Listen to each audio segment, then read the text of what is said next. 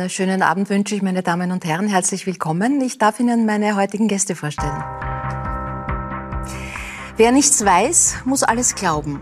Diesen Spruch hat sich Martin Buntigam vor 15 Jahren zum Lebensmotto gemacht und die Science Busters mitbegründet. Seitdem wurde der Kabarettist zur Galionsfigur der humorvollen Wissenschaftsvermittlung. Jürgen Wenigwieser war zwölf Jahre lang international erfolgreicher Pokerprofi, ehe er sich den Traum vom eigenen Bauernhof erfüllt hat. Statt nächtelanger Pokerpartien in Las Vegas oder online erfüllt den studierten Wirtschaftswissenschaftler heute die Arbeit im Stall und am Feld. In jedem von uns schlummert vielleicht ein potenzieller Täter, sagt der erfahrene Strafrichter Helmut Vlasak. In seinem aktuellen Buch hat der gelernte Gendarm 30 Fälle aus seinem Gerichtsalltag nachgezeichnet und gibt Einblicke in die Abgründe und Schicksale von Menschen. Ihre Stimme kennt ganz Österreich. Nicht wenige verbringen den Sonntagabend mit ihr. Gerda Rogers, die Astrologin des Landes, weist seit drei Jahrzehnten in den Ö3-Sternstunden Anruferinnen und Anrufern den Weg. Wohin soll's für Sie gehen? Demnächst steht ein runder Geburtstag an. Herzlich willkommen, meine Damen und Herren. Das ist die Runde. Und es ist ein Acht davor, der 80. Gerda. Unglaublich. Ich habe es erreicht. ist ja nichts Selbstverständliches. Ja, das stimmt. Du, das stimmt. ja. Und das ist das Natürlichste der Welt, dass man alt wird. Du, ich habe damit überhaupt kein Problem. Ist ja nur eine Zahl. Ist es nur eine ich Zahl? lebe, wie ich lebe. Mhm. Und ich, natürlich denkt man mal ein bisschen an morgen. Ich blicke nicht zurück. Die Vergangenheit weiß ja, wie es war. Mhm. Ich schaue nur nach vor.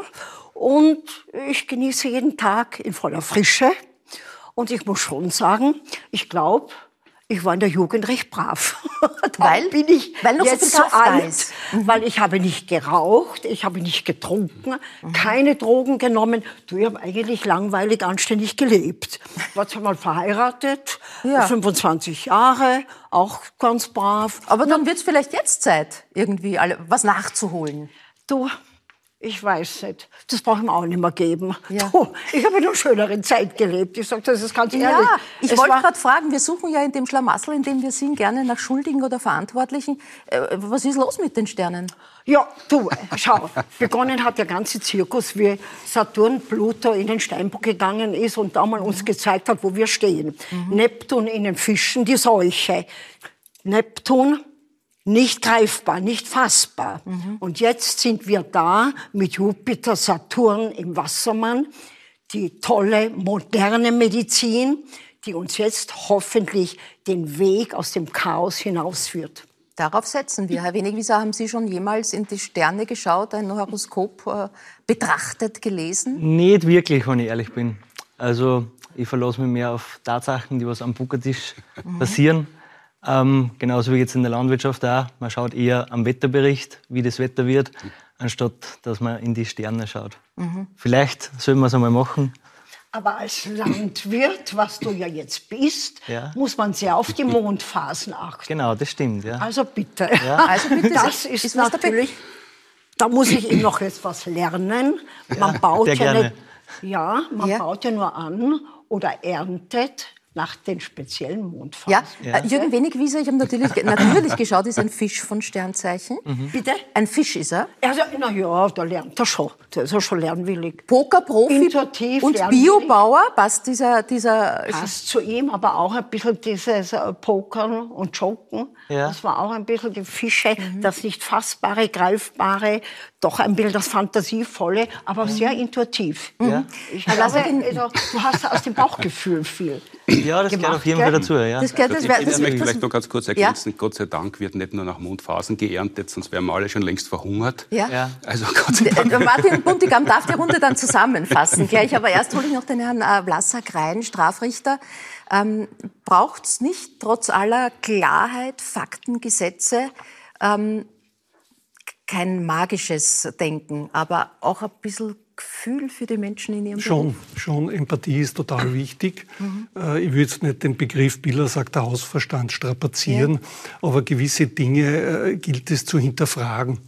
Und, und wenn ich mir das so überlege, wie ich vor mehr als 40 Jahren als, als Gendarmerie-Schüler sozusagen die Schulbank gedrückt habe, da habe ich schon was gelernt, nämlich das sind die sogenannten sieben goldenen Ws. Wer hat wann, wo, wie, was, warum, mhm.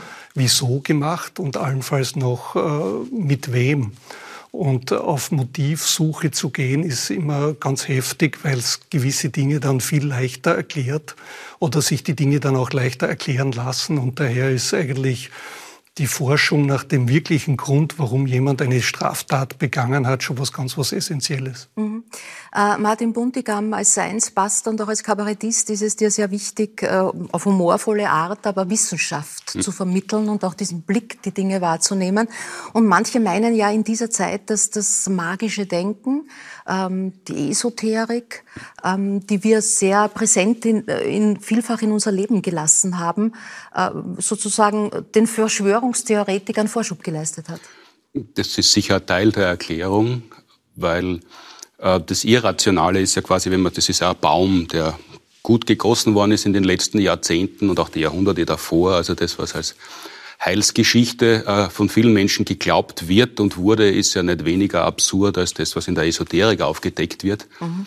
Also das, was jetzt so als Impfgegnerei blüht, ist ja nur ein Zweig von einem Baum des Irrationalen und da gehört die Esoterik natürlich dazu, klar. Gehört die Astrologie auch dazu? Astrologie ist, das ist, wie soll man sagen, das ist so esoterische Wellness wie, wie Homöopathie und TCM. Das kann man machen, wenn man eigentlich keine Probleme und genug Geld hat. Oder das ist ja ganz gutes Entertainment. Man kann sich ja davon unterhalten lassen. Aber wenn man in die Sterne schaut, sollte man sich eine Sonnenbrille aufsetzen, weil sonst wird man blind und wissen, dass man in die Vergangenheit schaut. Mhm. Äh, ist die Astrologie keine Wissenschaft? An und für sich nein. Es also du bist ja keine Universitätsprofessorin? Nein, also da, früher wurde sie auch an Universitäten unterrichtet. Das ja. war ja mal. Ja. Dann hat sich das natürlich aufgehört. Aber ich glaube, man kann natürlich äh, schon immer, wenn man beobachtet, das haben wir schon die alten Ägypter gemacht, du kannst gewisse Zeitrhythmen beobachten vom Planeten. Mhm. Und das ist ja immer der berühmte Zeitrhythmus des Saturns, alle sieben Jahre. Dadurch haben ja früher schon die alten Babylonier und die Ägypter gesagt haben, oha, die sieben fetteren, die sieben mageren Jahre. Und eines ist schon interessant, speziell auch wenn ich meine Sendungen habe, dass immer wenn Menschen in Saturnphasen kommen, Interessanterweise, es ist noch einmal so eine weitere Entwicklungsphase. Mhm. Und ich kann beobachten, dass die dann vermehrt bei uns anrufen, wie momentan ein bisschen Löwe, Skorpione, Stiere, Wassermänner. Sie merken, es entwickelt sich bei ihnen noch einmal in ihrem Leben etwas. Mhm. Und sie merken das. Sie sagen oft, ich weiß nicht, ich spüre was und ich weiß nicht, wo der Weg mhm. hingeht. Ja, das sind die berühmten Lern- und Entwicklungsjahren, die wir drinnen stehen, bis wir sterben. Mhm. Und immer wenn die Phase kommt, ist hier von diesen Tierkreiszeichen ein regeres Interesse, mhm. dass sie auch zu mir kommen. Wir haben ja oft Sendungen, da rufen nur Löwen an. Mhm. Dass sogar äh, meine Moderatorin gesagt hat, du, was ist los mit den Löwen? Die, die rufen an. Da, da hat's auf einmal Probleme mit dem Partner. Der Job passt nicht mehr, mhm. mit dem Chef streiten sie, die Freunde verlassen. Und die, die schlichte Erklärung, dass es Zufall sein könnte? Bitte? Dass es Zufall sein könnte? Das ist kein Zufall, das ist ja bewiesen, die ist halt jetzt in der Saturnphase. Saturn ist da, äh, Martin, kann ich nicht wegschieben. Das ist, das ist du, du hast es klar, klar, gesagt, das ist Entertainment, das ist äh, Esoterik, das ist esoterische Wellness, so hast du es bezeichnet. Äh, gleichzeitig wissen wir in dieser schwierigen Zeit, in der wir jetzt leben, dass die Wissenschaft der einzige Ausweg ist aus der Pandemie. Und gleichzeitig schwindet aber auch das Vertrauen. Warum? Ich, ich habe nicht den Eindruck, dass das Vertrauen in die Wissenschaft schwindet, aber es gibt halt, so wie es keine Genies gibt, das ist halt ein sehr altes Konzept, so zu tun, das wird auch Erlöser einen großen Fortschritt mhm. bringen. Also geht es halt langsam voran und dann gibt es wieder Rückschritte, dann gibt es wieder äh, Fortschritte. Äh, so viele Menschen wie jetzt haben sich noch nie mit Wissenschaft beschäftigt, wenn auch vielleicht aus den mh, hm, falschen Gründen. Äh, so viele Menschen haben noch nie wahrgenommen, dass es Studien gibt und dass man die ja lesen kann, dass man fragen kann, was mhm. da drinnen steht. Aber andererseits haben wir äh, mindestens acht Millionen Virologen und Virologinnen derzeit. Ja, und wenn Fußball mehr, WM mehr ist, als Teamchefs. wenn Fußball WM ist, sind alle Teamchefs. Und das ist ja verständlich. Wie gesagt, das Leben äh, ist ähm, oft vielfältig, aber oft eintönig und man hat es ganz mhm. gern abwechslungsreich. Und wenn man da verschiedene Formen von Glauben, Aberglauben, Entertainment sucht, dann ist ja, das, ist ja dagegen nichts einzuwenden, dass man sich das Leben farbenfroher macht. Man Ka muss halt nur trennen. Also das, was die Entscheidungsgrundlage für, für, für, fürs Faktische ist, mhm. äh, das ist ja nicht äh, eine Meinung oder das ist nicht was, wo jemand äh, heute aufgewacht ist und sich gedacht hat, heute sage ich es einmal so, sondern das ist ein System, das kann man überprüfen auf der ganzen Welt und es gibt die vier Kräfte, mit denen man das ganze Universum beschreiben kann. Die, die haben keinen schlechten Tag, die vier Kräfte, die das Universum zu beschreiben äh, haben, sondern die sind immer gleich, die sind mathematisch formuliert und die, die, die sind nicht verhandelbar. Und der Rest ist halt mhm. Folklore und Meinung und gute Laune. Jetzt sagst du, Astrologie ist, Unter, ist Unterhaltungsprogramm, mhm. ist Entertainment. Äh, die Science Busters wählen aber auch den Ansatz ja, Humor, der humorvollen mhm. Vermittlung. Lässt sich Wissenschaft humorvoll vermitteln oder muss man nicht manchmal sehr demütig und voll Ehrfurcht sagen, äh, diese Bereiche sind so komplex, ähm, da muss man schon studiert haben, um das zu verstehen. Da muss man ganz tief eindringen, um in diese Materie vorzudringen. Ja, beides ist richtig. Also natürlich, wenn man, wenn man forschen möchte, muss man sich viele Jahre damit beschäftigen, muss man viel lernen und selbst dann äh, beherrscht man in der Regel nur äh, einen kleinen Ausschnitt von dem, was man wissenschaftlich überhaupt äh, beherrschen kann.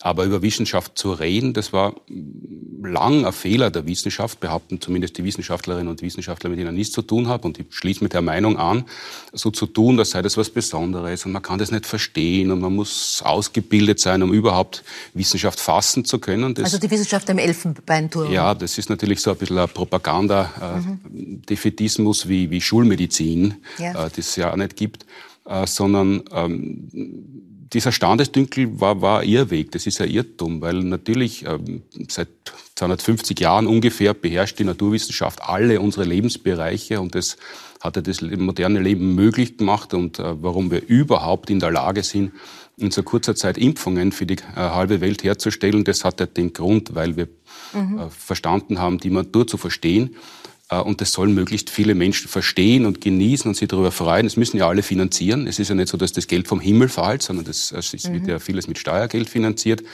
Und äh, dann, dann muss man das gefälligst auch so erklären, dass das mhm. alle verstehen. Es muss ja nicht jeder forschen können, aber es sollen alle verstehen können, worum es ungefähr geht.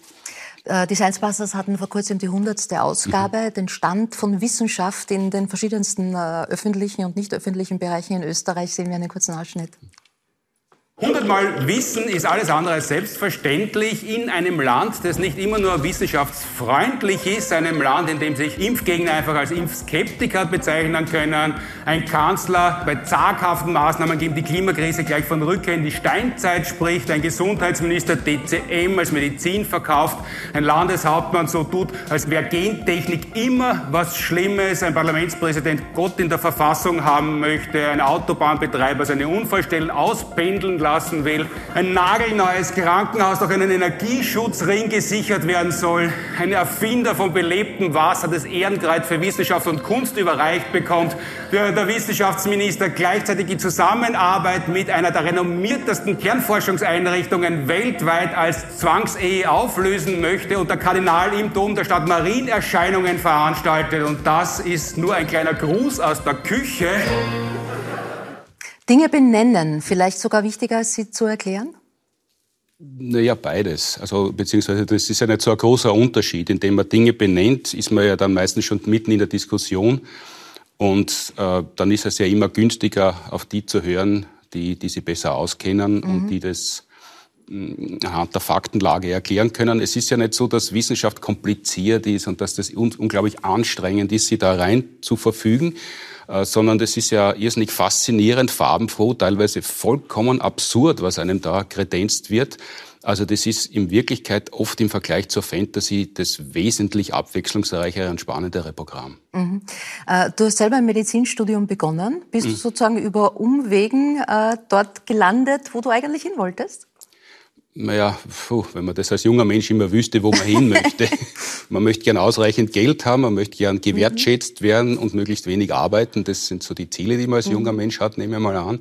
Das mit wenig Arbeiten hat weniger gut funktioniert, der Rest ist eh ganz gut gegangen. Mhm. Ähm, es war weniger der Anstoß über die Medizin, obwohl ich das gern studiert habe, aber Kabarett war dann halt verlockender und einfacher, sondern ich bin ja wie so viele meiner Generation ähm, sehr ausführlich und sehr gut als Christ ausgebildet worden, war leidenschaftlicher Ministrant und die Gottsuche in der Pubertät war dann vollkommen äh, ergebnislos. Also ich hätte nicht einmal einen Raum gefunden, wo man warten kann, dass wer reinkommt, sondern da war nichts. Und weil man ja doch ein bisschen was verstehen möchte von der Welt, in der man lebt, bis zum Ableben, mhm. ähm, habe ich mir dann gedacht, Wissenschaft ist deutlich interessanter und da gibt es auch Antworten, da kann man wenigstens versuchen, ein bisschen was von dem zu begreifen, mhm. was im Universum los ist. Äh, ein wichtiger Initiator und ja, Wegbegleiter in gewisser Weise war neben Werner Gruber äh, Heinz Oberhummer, mhm.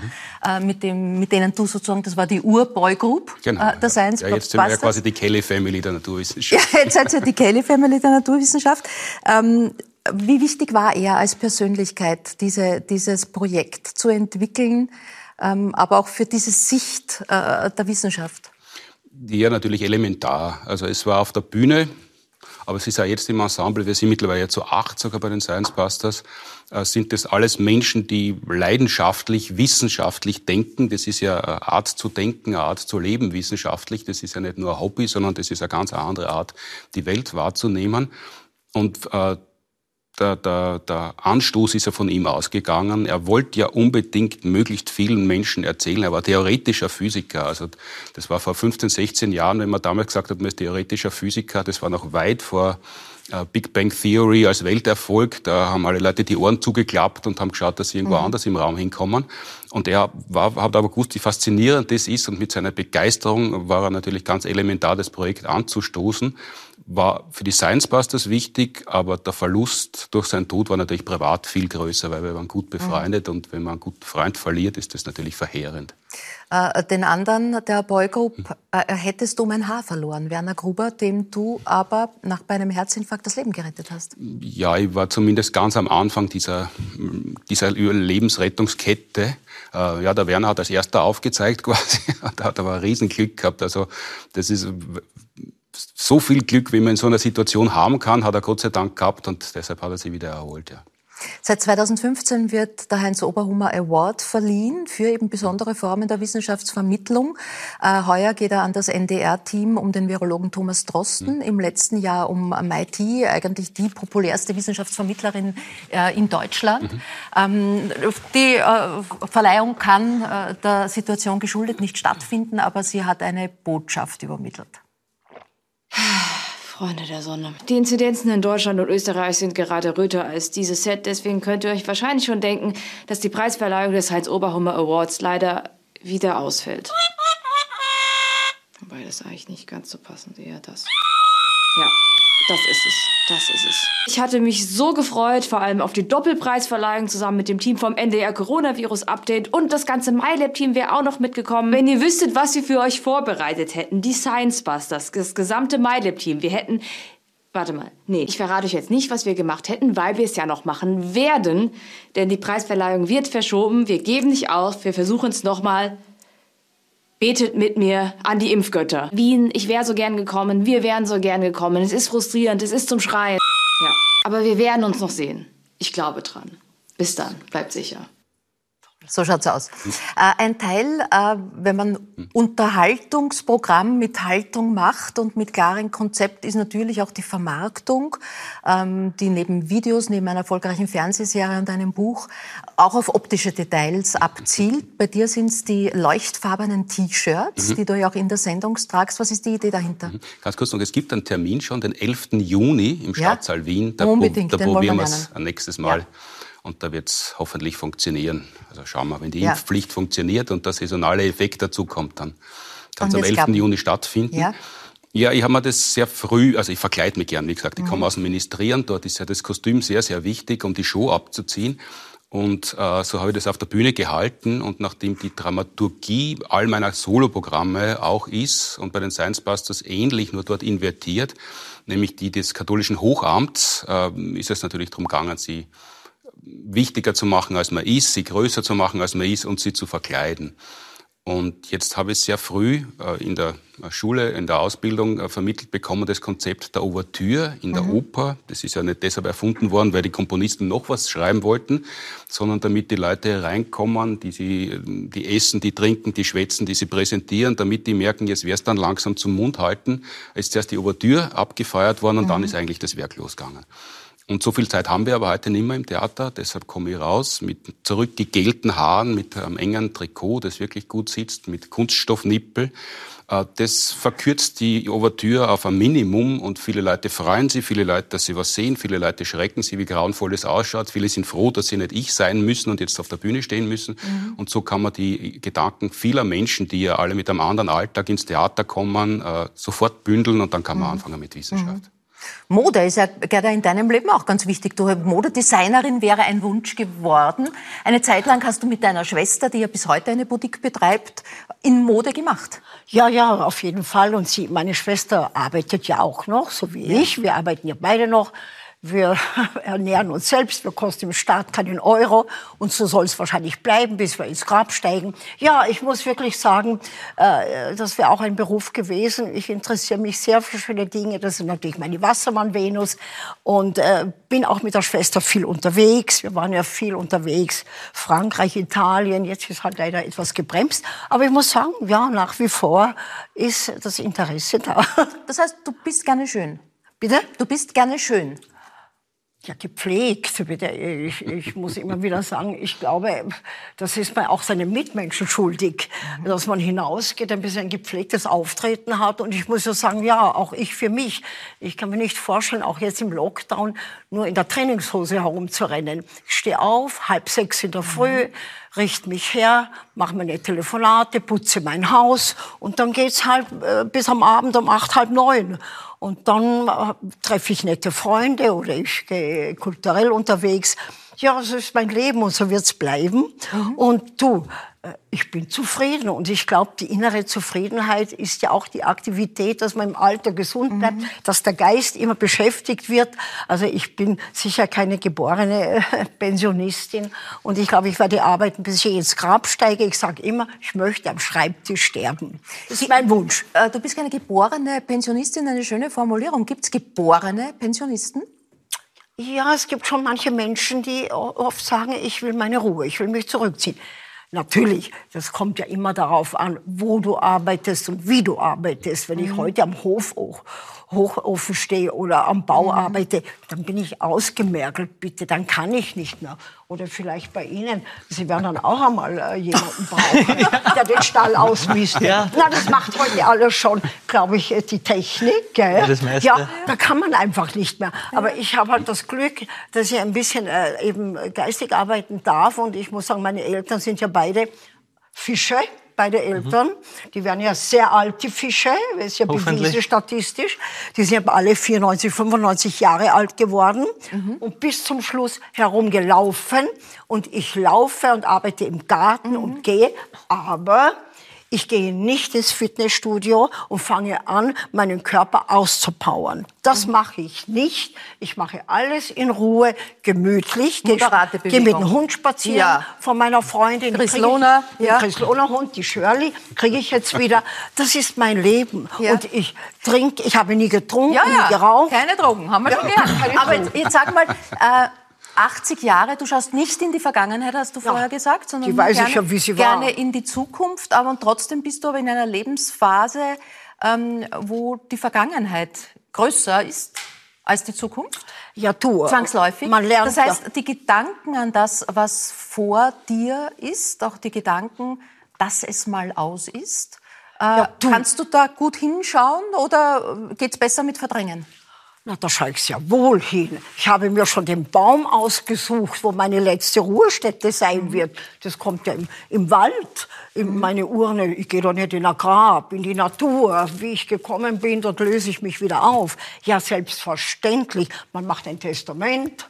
Ja, man denkt sich, oh, das war schön. Aber ich muss wirklich sagen, ich kann mich trennen. Mhm. Ich habe jetzt im Lockdown die letzten zwei Jahre mein Haus so ausgeräumt, dass ich mir gedacht habe, hier das erspare ich meinem Sohn. Der braucht das nach mir nicht machen.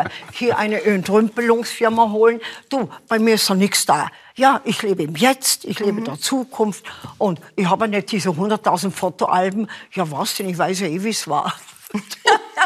ich lebe im Jetzt und in der Zukunft. Wenn dir Menschen auf der Straße begegnen, ist die erste Reaktion ein Kompliment? Frau Rogers, Sie schauen gut aus. Oder ist die erste Frage zwangsläufig immer, wie stehen meine Sterne? Na, wie stehen meine Sterne? Selbstverständlich. Ja. Und dann die zweite Frage schon, wie bleiben Sie so aktiv? Mhm. Ja gut, Disziplin, Disziplin, Disziplin, mhm. das muss ich jetzt wirklich bitte sagen. Und es gibt ja auch eine Waage und es gibt ja auch im Haus genug Spiegel. Und da kann man sich schon ein bisschen kontrollieren. Mhm. Sind das die wichtigsten äh, Accessoires? Bitte? Sind das die wichtigsten Accessoires für dich? Spiegel und Waage? Ja, und diszipliniert essen, mhm. das ist ganz klar. Ja, und spazieren gehen und, und glücklich sein. Mhm. Innere Harmonie, innere Zufriedenheit. Und ich sage immer, ich habe meine Zufriedenheit gefunden. Du, man hat ja Phasen im Leben. Ich bin ja auch rund um den Erdball gerast, bitte. Ich war zweimal verheiratet. Ich habe in Teheran gelebt. Ich habe fünf Jahre in Rom gelebt. Ich war in Amerika. Ja, um Gottes Willen. Du, alles erlebt. Mhm. Ich habe in Rom gelebt, in der wildesten Zeit. Dolce Vita. Äh, äh, also Federico Fellini. Das war nicht alles gut. Es war ja, äh, das kann man sich nicht vorstellen, was ich da alles erlebt habe. Ja, du, es war schön. Eine Vornatur. Du hast mir vorher erzählt, du bist schon dreimal geimpft und bist zu den Impfungen in freudiger Erwartung. Ja, auf jeden also macht Fall. diese innere Haltung äh, in so einer Situation oder auch in anderen Situationen im Leben viel aus? Auf jeden Fall positives Denken. Und mhm. das ist ja auch ein, ein Teil meiner Arbeit, wenn die Leute anrufen, ihnen einen Vorschlag zu geben, wie sie aus dieser Situation rauskommen. Man hat ja im Leben auch einmal ein bisschen schwierige Situationen, mhm. aber es gibt immer einen Weg rauszukommen. Das bin ich überzeugt. Dann, dann es gibt therapeutische Hilfen, Menschen, die tun es ja nicht, die Leute, sie machen es ja nicht. Nein, sie suchen sich ja noch in Selbstmitleid dahin. Das ist ja leider ja, das Problem. Dann, dann, wenn wir schon äh, sozusagen die Astrologin des Landes da haben, gib uns eine kurze, eine kurze Vorschau. Äh, Wird es nächstes Jahr zu Neuwahlen kommen in Österreich? Das glaube ich nicht. Mhm. Nein, das glaube ich nicht. Es wird weitergehen. Und ich würde sagen, ja, ein bisschen warm anziehen müssen sich jetzt Löwen, Skorpione, Wassermänner, Stiere. Die sind in der berühmten Saturnphase. Ja, Änderungsphasen, Änderungen gehören zum Leben. Mhm. Je positiver man hineingeht, je positiver kommt man raus. Also ich bin da schon ein Steinbock, realistisch, bodenständig. Also mhm. mit diesen Fantastereien kann ich nichts anfangen oder was die Verschwörungstheorien, was Sie mir da erzählt haben.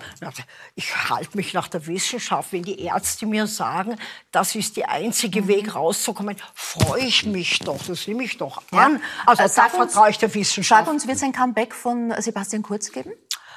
Darf ich mich da ein bisschen die Sterne die, aus diesem Thema rauslaufen. Ja, ich Sterne, kenne ihn. Nein, die Sterne sagen was sozusagen. Ja, also, du hast eine Idee dazu. Die willst du nicht öffentlich machen, aber du hast eine Idee möchte das Thema hier jetzt nicht wälzen. Nicht, nicht weiter sagen. Dann äh, sag uns vielleicht, wird äh, die Pandemie zu Ende gehen? Ja, ich glaube, dass die noch ungefähr zwei Jahre geht, bis der Neptun aus den Fischen rausgeht. Mhm. Bis dahin wird die Wissenschaft, die Medizin endlich das Ganze im Griff haben. Ja, immer wieder impfen. Es wird ja auch Tabletten geben. Also ich glaube schon, dass da äh, die Wissenschaft absolut auf einem guten Fortschritt ist. Und das mhm. werden wir dann im Griff kriegen. Es wird wahrscheinlich nur zwei Jahre dauern. So wie halt alle Sachen. Ich muss auch dazu sagen, wie ich ein Kind war.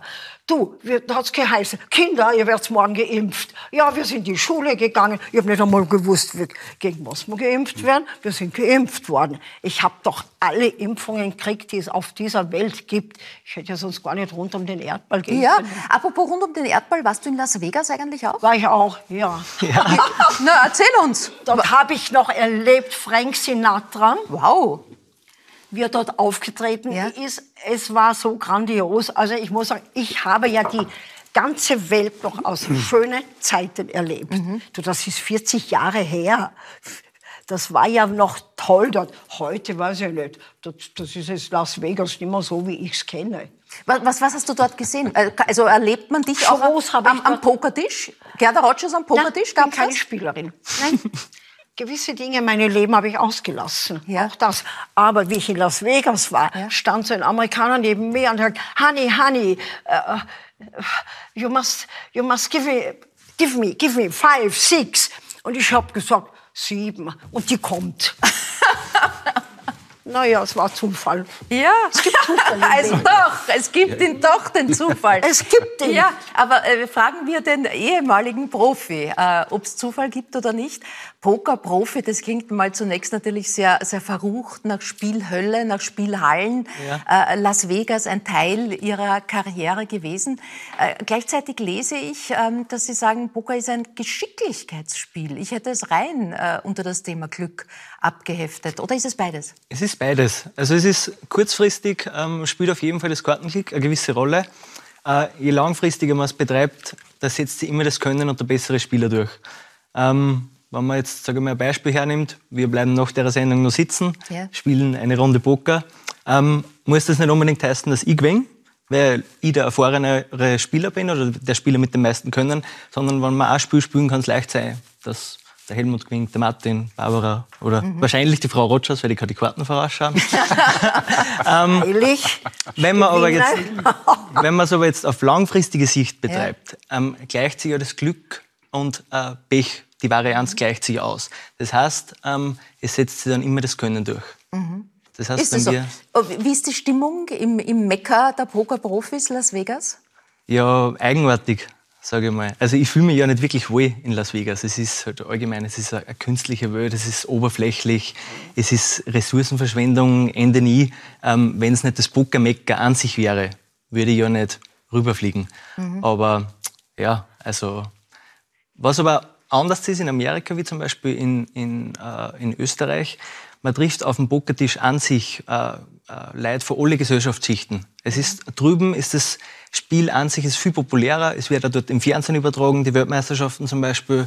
Ähm, und es ist mehr oder weniger Volkssport da drüben. Ja. Mit dem Ergebnis, dass man auf dem Pokertisch dann wirklich Leute von alle möglichen Gesellschaftsschichten Ja. trifft. Und das macht es wirklich interessant, weil ich bin neben Eishockey-NHL-Profis drüben am Tisch gesessen, neben einem Arzt, neben Wissenschaftler. Ähm, man kommt mit den Leuten ins Gespräch und äh, das macht es interessant. Es war ja jetzt Anfang November die Poker-WM in Genau, Las Vegas. ja. Sie waren auch dort, aber gleich in der zweiten Runde ausgeschieden, auch Genau, weil ja. Sie es ja nicht mehr professionell betreiben. Wir kommen gleich Ja. auf das neue Standbein zu sprechen. Es hat aber ein Kollege gewonnen, der in Wien lebt. genau, ja. Weltmeister geworden und 8 Millionen abgesahnt. Also Genau, das, ja. es klingt ja natürlich, wenn man da top dabei ist, nach nicht enden wollendem Reichtum. Ja. so ist es nicht. Ja. Das ist natürlich für dem Spieler, der was jetzt sehr viel gewinnt, für den hört man das. Ja. Für die anderen Spieler, die was halt nichts Mhm. Gewinnen oder verlieren, so wie in dem Fall, ähm, bekommt man natürlich nichts mit. Aber das ist ja das, was den Reiz beim Poker eben ausmacht. Mhm. Ähm, man zahlt das Startgeld und man hat immer die Hoffnung auf den großen Gewinn halt. Ja. Äh, So wie man einem Kabarettisten nie fragen sollte, äh, sei jetzt kurz lustig oder mach, äh, erzähle einen Witz. Das ist sozusagen die Killerfrage bei Kabarettisten, ist wahrscheinlich bei einem Pokerprofi zu sagen, mach mal kurz ein Pokerface. Ja, das ist nicht so entscheidend, wie man glaubt, das klassische Pokerface. Aber es gibt's. Ähm, ja, sicher. Man sollte halt einfach seine, seine Mimik und seine Gestik unter Kontrolle haben. Das heißt einfach ein starrer Blick. So Also so, sozusagen so wie, wie vom Buckingham Palace, äh, Palace die, Genau, ja. die, die Weil- mit, der, mit der Mütze. Weil es natürlich dann den Gegenüber, äh, wenn du keine Emotionen hast oder keine Mimik und keine Gestik, verratest du natürlich auch nichts. Also, ja. Äh, Sie haben Wirtschaftswissenschaften studiert, Genau, kamen ja. eigentlich über diese Idee auch zum Pokerspiel, um Geld zu verdienen. Ähm, was hat denn da das direkte Umfeld, äh, die Familie, die Freunde gesagt, wenn man sagt, ja, ich mache das jetzt professionell, mit welchen Vorurteilen muss man da ausräumen? Ja, es war ja bei mir so, dass das Schritt für Schritt gekommen ist, quasi. Also ich habe ja am Anfang ganz normal Wirtschaftswissenschaften studiert an der Uni und habe dann im Alter von 19 Jahren, eben äh, 2006, 2007, ein bisschen hobbymäßig zum Pokern begonnen und habe aber gemerkt, ich habe irgendwie ein Talent da, da drinnen. Ja. Habe mir dann das Studium damit finanziert und dann ist es immer besser gerannt. Dann habe ich zu meinen Eltern einmal gesagt, hey, ich bin nur mal ein bis zwei Tage in der Woche an der Uni, die restliche Zeit äh, verbringe ich mit Online-Pokern. Und dann ist es nur mal besser gerannt und dann war die Entscheidung eigentlich äh, relativ einfach, dass ich sage, okay, ich pausiere jetzt einmal mit dem Studium. Und die Eltern haben gesagt, Pokerprofi, super Beruf. Nein, natürlich nicht. Ähm, äh, ich muss sagen, meine Eltern haben mir sehr viel Freiheiten gegeben und haben immer ein bisschen ein Grundvertrauen in mich gehabt, dass das schon hinhaut, so wie ich es mache. Mhm. Ähm, ich bin ihnen im Nachhinein für das sehr dankbar quasi, dass wir da einfach sie mich entwickeln haben lassen und ähm, mir aber auch das Gefühl gegeben haben, dass hinter mir stehen. Weil es ist irrsinnig wichtig, weil es, es geht nie nur bergauf beim Pokerspieler. Es gibt immer wieder Rückschläge. Und wenn man aber dann weiß, hey, ähm, die Eltern stehen hinter einem, ähm, ist das ein gutes Gefühl. Martin, du bist ja Vater. Mhm. Was, was würdest du sagen, wenn deine Tochter, glaube ich, ist es, dir sagt, ähm, ja, Pokerprofi wäre jetzt die Idee? Es ist ja, wie soll man sagen, von Generation zu Generation versuchen die Eltern ja, dass es die Kinder besser haben. Und in meiner Jugend war es natürlich auch so, das ist gelungen. Und dann ist man äh, ein bisschen äh, angehalten worden, durch dem Herrgott nicht den Tag zu stehlen. Und das Wort Wohlstandsverwahrlosung hat die Runde mhm. gemacht. Äh, es ist immer nicht so eine gute Idee, den Kindern zu sagen, was sie tun sollen, sondern ihnen eher das Gefühl zu geben, äh, was immer sie unternehmen, man ist da. Mhm. Und vieles geht dann halt schief und manches gelingt. Und wenn man aber das Gefühl hat, man ist sozial gut eingebettet, man fällt nicht ins Bodenlose, dann ist die Wahrscheinlichkeit, dass es irgendwann langfristig auf jeden Fall gut geht, deutlich höher. Und das kann man dann, glaube ich, als mhm. Elternteil anbieten. Hast du dich äh, wissenschaftlich schon mit den Grundlagen von Glücksspiel äh, auseinandergesetzt? Ja, eher so, äh, was halt so, wie soll man sagen, Belohnungszentrum und Suchtverhalten betrifft, haben wir schon mhm. drüber gearbeitet. Aber ich bin ja mathematisch eher darauf angewiesen, dass der Astronom Florian Freistetter bei uns die Sachen ausrechnet. Also habe ich, mich, ich war jetzt kein so leidenschaftlicher Mathematikschüler. Ich habe nicht einmal Naturwissenschaften so wahnsinnig interessant mhm. gefunden, leider in der Schule. Das war damals in, in, in meinem Klassenverbund wie in so vielen. Äh, war das äh, noch cool, dass man gesagt hat, man findet Chemie scheiße oder Physik so fad. Mhm. Das ist mhm. natürlich auch Unsinn. Äh, das hat sich alles grundlegend geändert. Das heißt, ich bin da nicht so wahnsinnig firm, was das betrifft, sondern mhm. ich bin glücklich, dass man die Leute das so erklären, dass sie es verstehen kann, ohne dass sie es rechnen können muss. Mhm. Ähm, Herr Wenigwieser, was können Sie, was andere nicht können, dass es gut gelaufen ist? Ähm, jetzt einmal, wenn wir das Glück beiseite lassen, das gehört äh, ja letztendlich in jedem Beruf dazu. Ähm, ich traue mal sagen, dass ich eine gute Menschenkenntnis habe, mhm. was sehr wichtig ist am Pokertisch. Ähm, ich verfüge, glaube ich, über sehr viel Disziplin, was ähm, eine der wichtigsten Eigenschaften ist abseits vom Tisch, was genauso dazu gehört. Weil es gibt äh, viele Pokerspieler, die sind über Monate, Jahre teilweise erfolgreich und man muss immer mit Rückschlägen konfrontiert sein, weil eben dann einmal das Glück oder das Pech einmal auf, auf der Seite hat und da muss man mit den Rückschlägen umgehen. Und wenn man dann in so einer Phase nicht mental stark ist und diszipliniert ist, ähm, ja, kann es sein, dass man innerhalb von wenigen Wochen alles verliert, was man sich davor mühsam mhm. aufgebaut hat. Also ich würde sagen, Disziplin ist vom professionellen Pokerspieler wahrscheinlich die mit Abstand wichtigste Eigenschaft, die er haben sollte. Martin Buntigam hat gerade gesagt, ähm, dass er eher sich mit dem Thema Spielsucht schon auseinandergesetzt hat. Und das ist ja für manche ein, ein schmaler Grad, da hineinzurutschen. Ja. Dieses dranbleiben. Auf jeden Fall. Ja, Belohnungszentrum, ja. dass da, ich will mehr, ich will es noch einmal und jetzt ja, gelingt es. Wie ist es Ihnen damit gelang, ähm, ge äh, gegangen, auch mit diesem Punkt Stopp zu sagen, der bei jeder Form von Spiel ja ein ganz wichtiger und schwieriger ist? Ja, also das ist wahnsinnig schwierig, weil eben, wie Sie schon gesagt haben, der, der, der, schmal, äh, der Grad ist sehr schmal. Sagen wir jetzt vom, als Pokerspieler hat man automatisch einen, einen Hang zum Zocken oder zum Gambeln. Das hat man einfach im Blut drinnen, das ist mhm. so. Ähm, ich war in der Lage zum Glück, dass ich das immer sehr, sehr gut kontrollieren habe können. Ja. Habe aber auch gemerkt, wenn es Phasen gegeben hat, wo man einfach überdurchschnittlich viel verloren hat, ist der Drang zum Mehrspielen ähm, mhm. extrem da. da. Oder sage ich jetzt einmal nicht ja. extrem, aber er ist mehr da. da. Mhm. Ja. Und mir ist es aber zum Glück gelungen, das immer sehr, sehr gut zu kontrollieren. Ja. Andere Menschen haben die Eigenschaft vielleicht nicht, die Disziplin, und die ähm, schlittern dann halt rein in die Spielsucht und mhm. ver versuchen verzweifelt immer wieder das verlorene Geld zurückzugewinnen und das ist mhm. ähm, leider äh, äh, ein negativer mhm. Nebenaspekt. Aber irgendwann war ja. für Sie klar, dass Pokern kann es jetzt nicht ewig sein, diese Form des Lebens und da gab es eine, einen, einen, einen guten, sehr erdigen Bezug ähm, letztendlich zu einer Kindheitserinnerung. Genau, ja. Nämlich äh, zur Kindheit am Bauernhof beim Opa. Opa. Ja, welche, genau. welche Bilder waren das, die Sie damit verbunden haben? Welche Erinnerungen? Ja, einfach die Naturverbundenheit, ähm, die man dort erklären gekriegt hat. Also ich bin ja selber nicht auf dem Bauernhof aufgewachsen, ähm, bin aber, habe aber sehr viel Zeit bei den Großeltern am Hof verbringen dürfen und man kriegt einfach so Grundwerte mit, wie einfach ey, den Umgang mit den Viechern, das Draußensein, das Leben mit den Jahreszeiten, mit dem Wetter, ähm, alles einfach. Und das, das Gefühl von damals, was mir der Opa mitgegeben hat, ähm, das hat sich gefestigt in mir. Das hat mich nicht mehr nachlassen, loslassen. Und ähm, es war so einfach in mir drinnen, hey, ich möchte irgendwann einmal selber meinen eigenen Hof haben, meine eigene Landwirtschaft und mir selber ein bisschen was aufbauen. Ähm, und auch genau. mit einem Pokergewinn äh, konnten Sie das dann realisieren, nämlich den Fronlehner Hof in Guttau erworben. Genau, ja. Erzählen Sie uns über diesen Hof, was gibt es dort? Was ist Ihre Idee von Landwirtschaft? Ähm, also ich bin vor zwei Jahren dort eingezogen und ähm, das Ganze ist mehr oder weniger so ein Hofprojekt. Ähm, ich habe einmal gestartet vor zwei Jahren mit dem Stallumbau quasi, dann sind dann die ersten Mutterkühe eingezogen, also es sind Angus-Mutterkühe. Ähm, dann sind die ersten Hühner dazugekommen. Letztes Jahr im Sommer ähm, habe ich Ferienwohnungen eingerichtet, wo schon die ersten Urlaubsgäste jetzt da, waren. Ähm, es ist, das ganze Projekt ist einfach so Schritt für Schritt. Ich habe keinen strikten Plan nicht. Ähm, es soll sich Schritt für Schritt so ergeben und es wird die nächsten Jahre, ja, ich habe viel, wahnsinnig viele Sachen im Kopf, was man das machen kann. Habe mal die Idee gehabt von Bauernhof, von, ja, alle möglichen Sachen. Und das ist aber auch irgendwie das Spannende, dass man jetzt nicht einen fixen Plan hat, sondern man lässt auf sich zukommen und ja. Ist das eine, eine andere Form von Erfüllung, die Sie da jetzt äh, erleben? Oder bedient es sozusagen dasselbe Glückszentrum wie einst das Pokerspiel? Nein, es sind ganz andere Werte, die was eigentlich mhm. jetzt äh, zum Vorschein kommen oder die was man jetzt auch zum Schätzen weiß. Weil es war, sage ich mal, vor fünf, sechs Jahren eigentlich am Höhepunkt von meiner Pokerkarriere. Äh, es war schon ein sehr gutes Gefühl, wenn Wochen für Wochen die, die Zahl auf dem Online-Poker-Account mehr geworden ist. Aber das war schon das Einzige. Ja. Es hat sich gut angefühlt, vielleicht nur, dass man wirklich mit viel Arbeit zu, zu den besten Spielern aufgestiegen ist. Ähm, was aber wirklich gefällt hat, war einfach das, dass man einfach man hat nie das Gefühl gehabt, man hat eine abgeschlossene Arbeit gehabt. Ähm, dass man mal fertig ist mit was. Weil wurscht, wie erfolgreich man am Vortag war, es ist am nächsten oder übernächsten Tag wieder weitergegangen. Und man kommt da dann irgendwann nochmal zu dem Punkt, ähm, dass man eigentlich einmal draufkommt, hey, als Pokerspieler trage ich eigentlich null dazu bei für die Gesellschaft. Mhm. Also ich leiste nichts.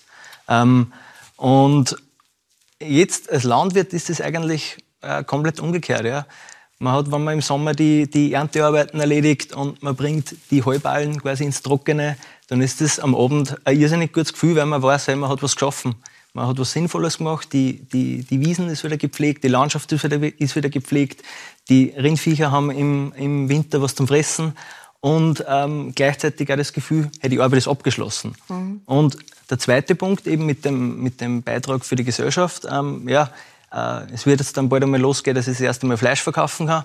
Das ist ja, man hat halt Einnahmen, ähm, natürlich bekommt man Geld dafür, aber man hat auch gleichzeitig das, das gute Gefühl, hey, man kann seine, mhm. seine Familie, seine Freunde mit hochwertigen Lebensmitteln versorgen und Mhm. Gedanken und Werte, die vielleicht gerade in der Zeit, in die wir gerade äh, gerade erleben, äh, besonders wichtig sind. Gerda, du hast so vieles ausprobiert in deinem Leben. Gott sei äh, Dank. Physiotherapie, Ausbildung gemacht, in der Kosmetik gearbeitet, die Mode hast du erzählt und eigentlich als Astrologin eine Spätberufene.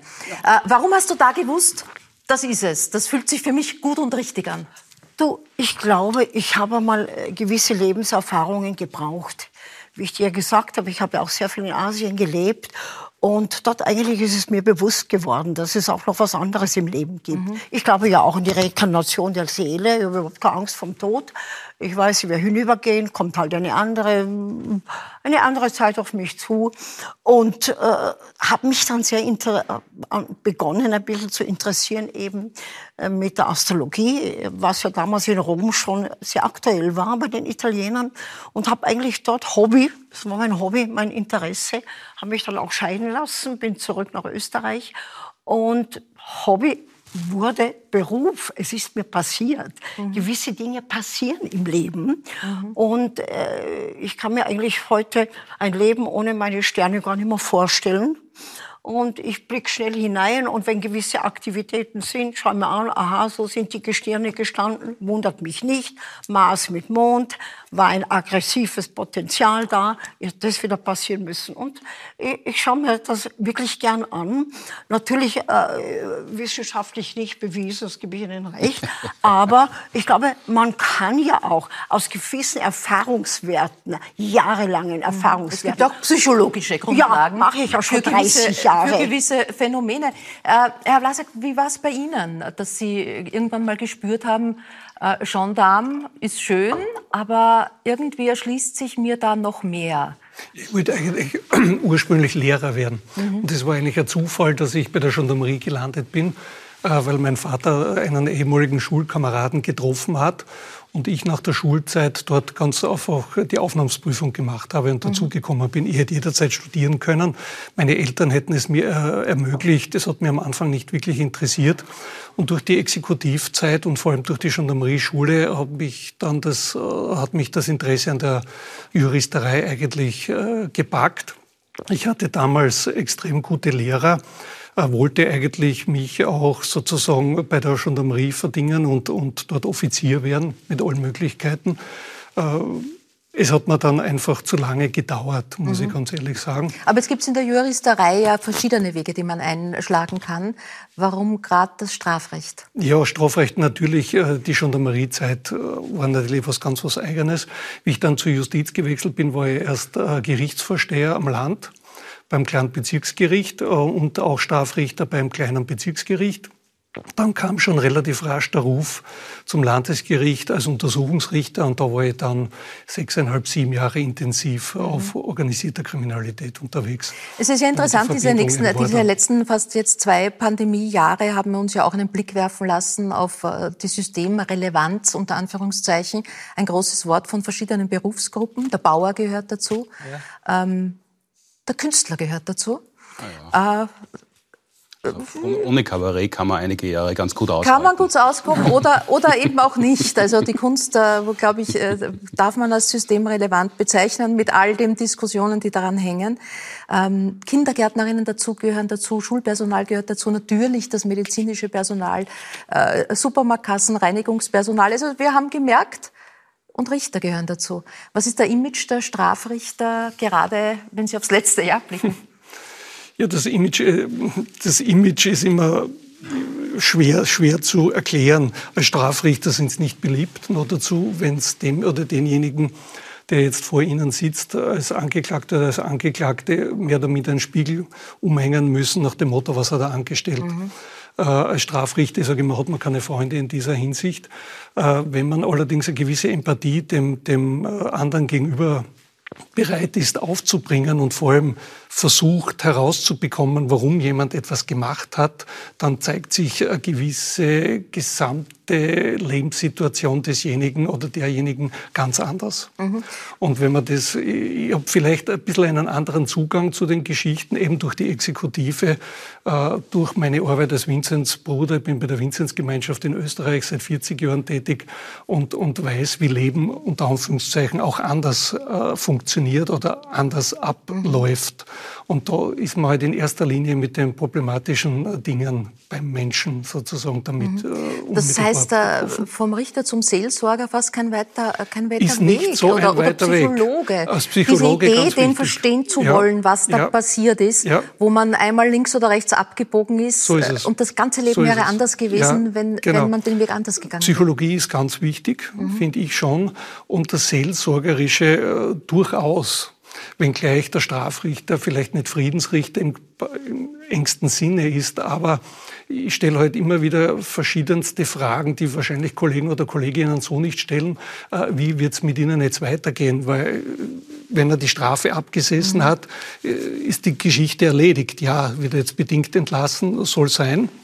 Aber es stellt sich ja die Frage, wie geht es dann mit ihm weiter? Und weil wir gerade über Spielsüchte und so weiter mhm. auch gesprochen haben, äh, das sind große Bereiche, wo dann eigentlich von Haus aus schon wieder das nächste Problem da ist. Das heißt, es muss sich das soziale Umfeld ändern, es müssen sich gewisse Dinge beim Täter ändern, damit er nicht wieder dort hinein ist. Und gerade mhm. der Begriff der Resozialisierung ist was ganz immanent Wichtiges, weil ich, auch wenn ich so immer verschrien bin, dass ich so ein strenger Strafrichter sein soll etc., äh, im Häfen ist noch nie wer gescheiter worden. Das ist gar keine Frage. Mhm. Strafrecht ist halt die Ultima Ratio. Da hilft halt leider nichts. Herr Wenigwieser, ähm, Sie haben sicherlich auch äh, Kollegen und Kolleginnen erlebt, die wo der Absturz ganz nahe war oder die ja. auch abgestürzt sind. Waren Sie selber Fall. jemals in Gefahr, wenn Sie heute darauf zurückblicken?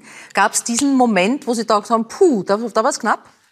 Würde ich nicht wirklich sagen, dass mhm. da mal wirklich ein Moment da war, weil ich, ähm, sage mal, sehr viel Disziplin dann gehabt habe. In die Momente, wo ich vielleicht einmal wirklich, wo es einmal bergab gegangen ist, ähm, habe ich die, die, Disziplin gehabt und auch den Rückhalt einfach von Eltern und von Freunden und Familie, ähm, was irrsinnig wichtig ist, dass man mhm. eben dann nicht kippt. Obwohl ich natürlich Bekannte habe oder auch generell in der Poker-Community man oft gehört hat, ja, ja, es ist nicht gut ausgegangen. Ist, ist das ein entscheidender Punkt? Also, dass man manchmal die Geschichten von Menschen, dass man, so blöd das klingt, versteht, warum es ja. zu dieser Tat kam. Schon, schon. In dem Sinn nicht, schon. dass man es entschuldigt, sondern so dass man es nachvollziehen kann. Genau, so äh, ist es. Weil eben das Umfeld da so war, weil im, im, richtigen Moment ja. nicht äh, ein ja. Mensch da war, der gesagt hat, stopp. Ja, Ganz sicher, ganz sicher. Mhm. Und ab und zu ist man ja schon so, wenn man so lange im Geschäft ist wie ich sozusagen, dann kommt man ab und zu schon zu dem Schlusspunkt, äh, der kommt wieder, mhm. wenn sich nicht was konkret ändert. Mhm. Das, da ist man nicht Hellseher, sondern da weiß man das praktisch schon aus der beruflichen Erfahrung und dann trifft es auch wirklich wieder zu.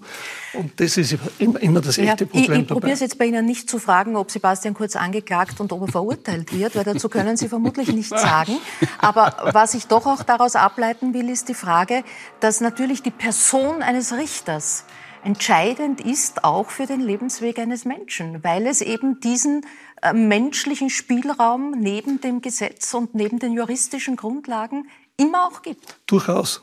Durchaus. Sie müssen sich vorstellen, äh, der Gesetzgeber gibt ja bei der Verurteilung nach irgendeinem Tatbestand einen Strafrahmen vor. Okay, jetzt haben wir die Strafzumessungsgründe mhm. etc aber man muss trotzdem den Menschen als solchen bewerten. Mhm. Und gerade bei der Laiengerichtsbarkeit, wo also nicht nur der Berufsrichter mitentscheidet, sondern auch die Laien ein gewichtiges Wort mitzusprechen haben, äh, gilt es dann schon, dass man eigentlich die wesentlichen Punkte wirklich auf das I-Punktel bringt. Mhm. Was ist jetzt wirklich konkret? Was ist besonders wichtig? Was war besonders verwerflich?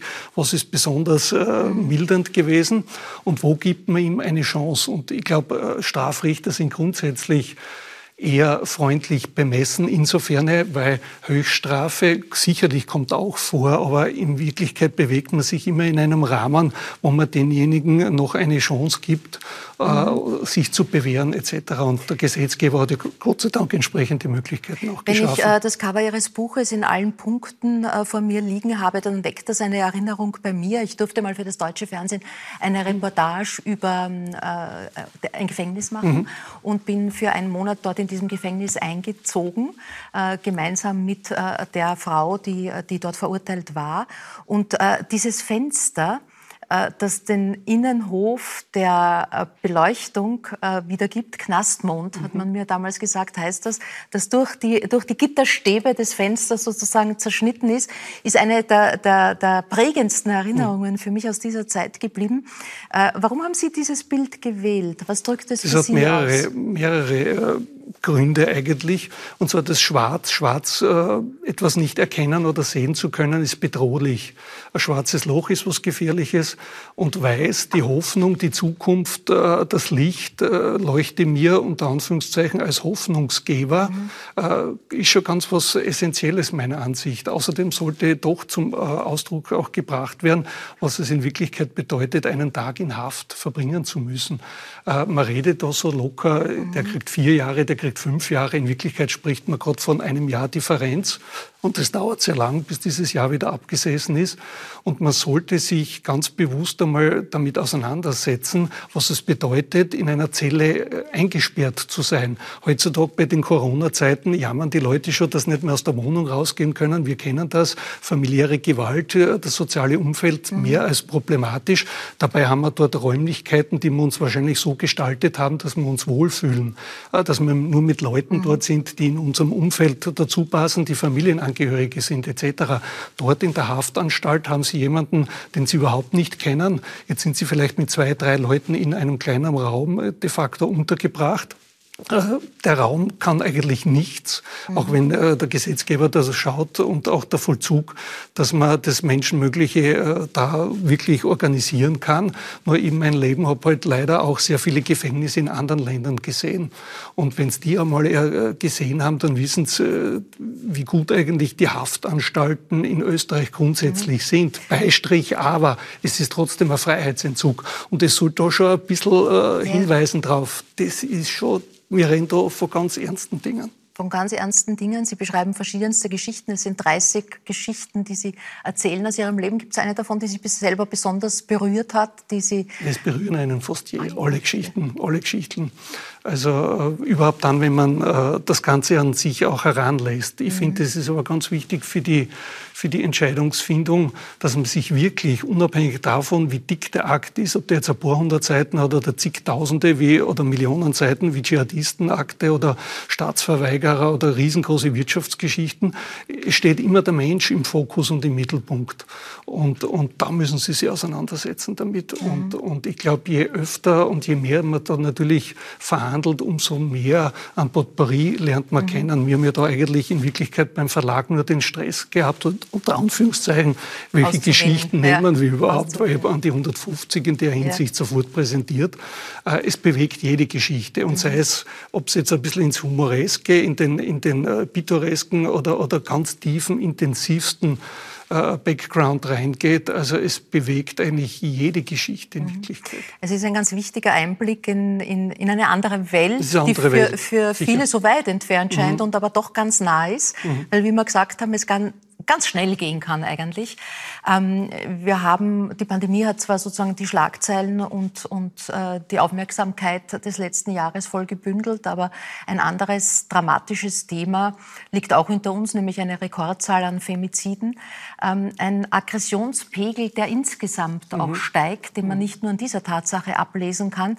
Ähm, wie, wie, spüren Sie diese aufkochende Wut in unserer Gesellschaft und was, was können da jetzt aus, auch aus Ihrem beruflichen Blickwinkel die, die Langzeitfolgen für die Gesellschaft sein? Es wird Langzeitfolgen geben. Also ich, ich sage das selbst immer bei Vorträgen dass ich in meinem Leben als, als Richter am Landesgericht 65 Mordgeschichten erlebt habe und davon war 63 Mal Opfer eine Frau. Mhm.